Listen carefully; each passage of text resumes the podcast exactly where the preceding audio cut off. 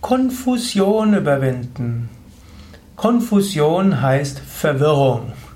Und manchmal ist man verwirrt und weiß nicht, was man tun soll.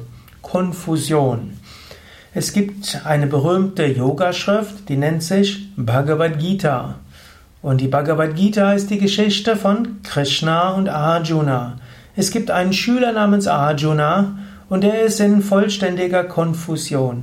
Er weiß nicht, was zu tun ist. Es gibt sogar ein Kapitel der Bhagavad Gita, das erste Kapitel, das nennt sich Vishada Yoga.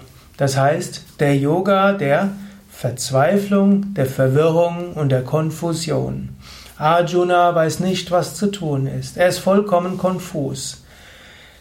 Es ist auch eine extreme Lebenssituation.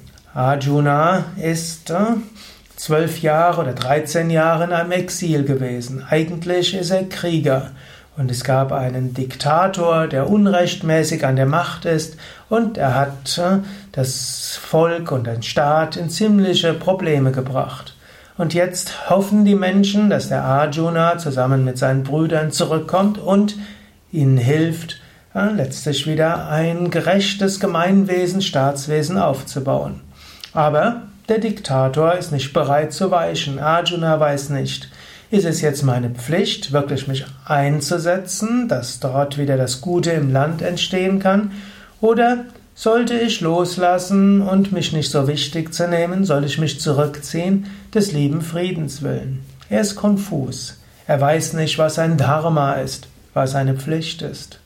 Und das Interessante ist, die Bhagavad Gita beschreibt das als Vishada Yoga, als der Yoga der Verwirrtheit, der Yoga der Konfusion.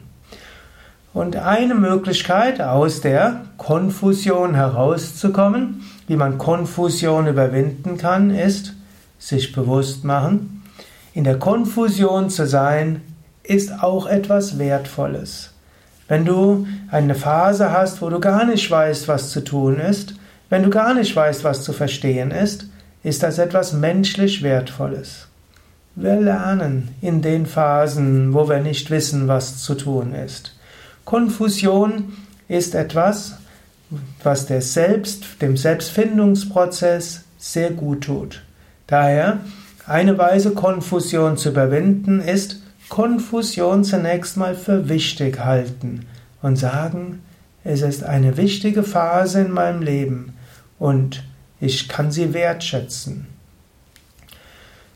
Wenn du das erstmal getan hast, kannst du auch wieder von der Bhagavad Gita profitieren. Die dauert ja letztlich 18 Kapitel. Das erste Kapitel war anzuerkennen, Konfusion ist etwas Wertvolles und Wichtiges.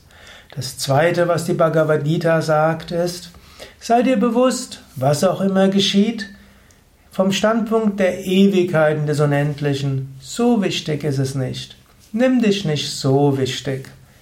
Und da gibt es verschiedene Weisen. Zum einen, vom Standpunkt der Millionen, Milliarden Menschen, der Milliarden von Jahren, es ist gar nicht so erheblich, was du machst. Und vom Standpunkt aus, dass die ganze Welt, wie Menschen sie sehen, letztlich eine Illusion ist, weil es dieses Universum der Farben und der Formen gar nicht so gibt und das Ganze, was Menschen für wichtig halten, letztlich nur Konzepte sind und dass es hinter dem Ganzen eine unendliche Wirklichkeit gibt, ein Bewusstsein, das sich nie verändert und auch vor dem Hintergrund, dass dein eigenes Selbst sich nie verändert, ist das andere nicht so wichtig.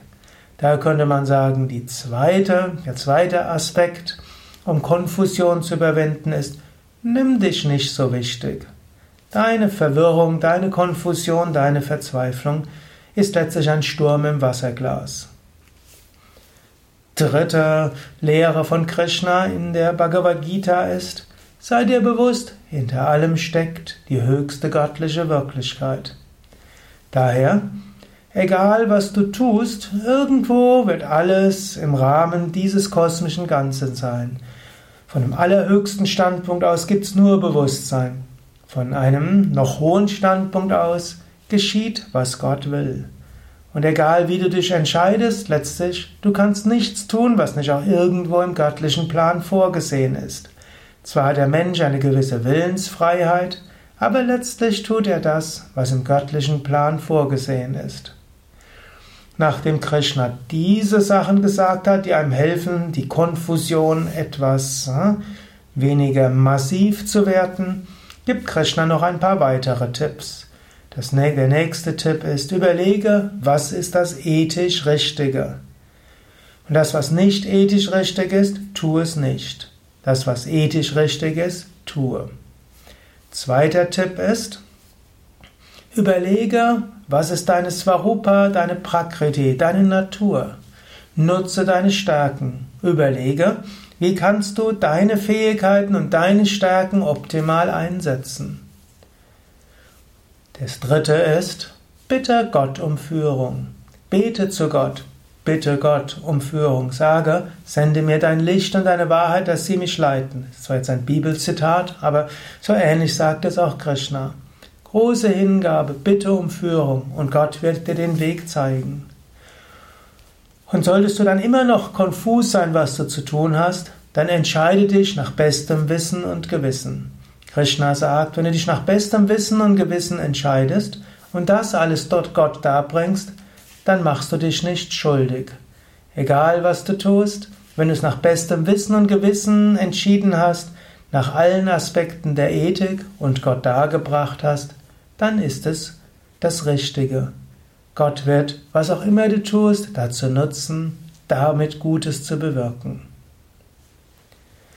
Das sind einige Überlegungen zum Thema Konfusion überwinden. Kurz zusammengefasst. Erstens, wertschätze Phasen der Konfusion. Zweitens, übertreibe deine Wichtigkeit nicht, sondern sieh vom kosmischen Ganzen, so wichtig ist es nicht. Drittens, sei ethisch. Viertens, setze deine Stärken ein. Fünftens, bete zu Gott. Und sechstens, bringe alles Gott dar.